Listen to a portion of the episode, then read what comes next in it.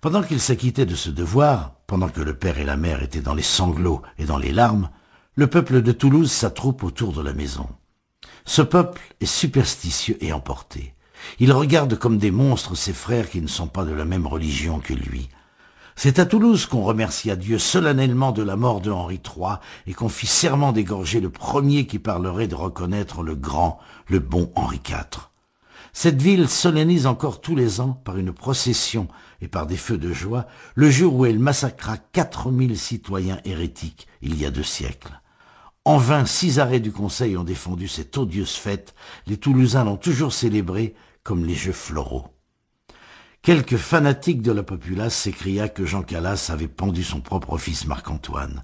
Ce cri répété fut unanime en un moment. D'autres ajoutèrent que le mort devait le lendemain faire abjuration, que sa famille et le jeune Lavesse l'avaient étranglé par haine contre la religion catholique.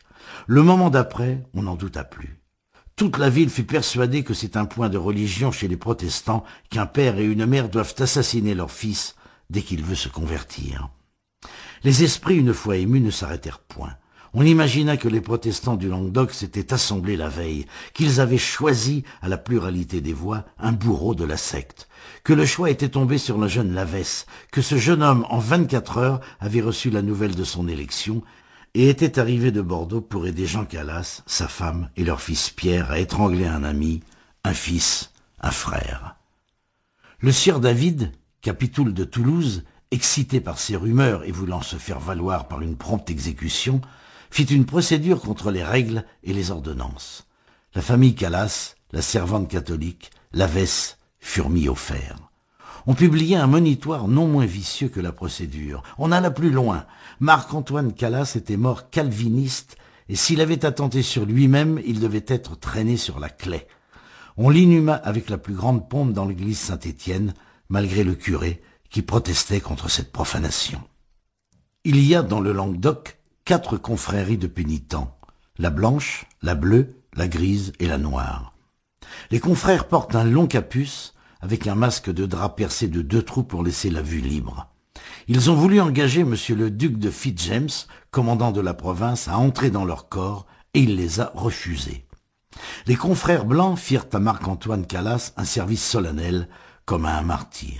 Jamais aucune église ne célébra la fête d'un martyr véritable avec plus de pompe. Mais cette pompe fut terrible. On avait élevé au-dessus d'un magnifique catafalque un squelette qu'on faisait mouvoir et qui représentait Marc-Antoine Calas, tenant d'une main une palme et de l'autre la plume dont il devait signer l'abjuration de l'hérésie et qui écrivait en effet l'arrêt de mort de son père. Alors il ne manqua plus aux malheureux qui avaient attenté sur soi-même que la canonisation. Tout le peuple le regardait comme un saint. Quelques-uns l'invoquaient, d'autres allaient prier sur sa tombe, d'autres lui demandaient des miracles, d'autres racontaient ceux qu'il avait faits. Un moine lui arracha quelques dents pour avoir des reliques durables. Une dévote un peu sourde dit qu'elle avait entendu le son des cloches. Un prêtre apoplectique fut guéri après avoir pris de l'émétique. On dressa des verbaux de ces prodiges. Celui qui écrit cette relation possède une attestation qu'un jeune homme de Toulouse est devenu fou pour avoir prié plusieurs nuits sur le tombeau du nouveau saint et pour n'avoir pu obtenir un miracle qu'il implorait. Quelques magistrats étaient de la confrérie des pénitents blancs. Dès ce moment, la mort de Jean Calas parut infaillible. Ce qui surtout prépara son supplice, ce fut l'approche de cette fête singulière que les Toulousains célèbrent tous les ans en mémoire d'un massacre de 4000 Huguenots. L'année 1762 était l'année séculaire.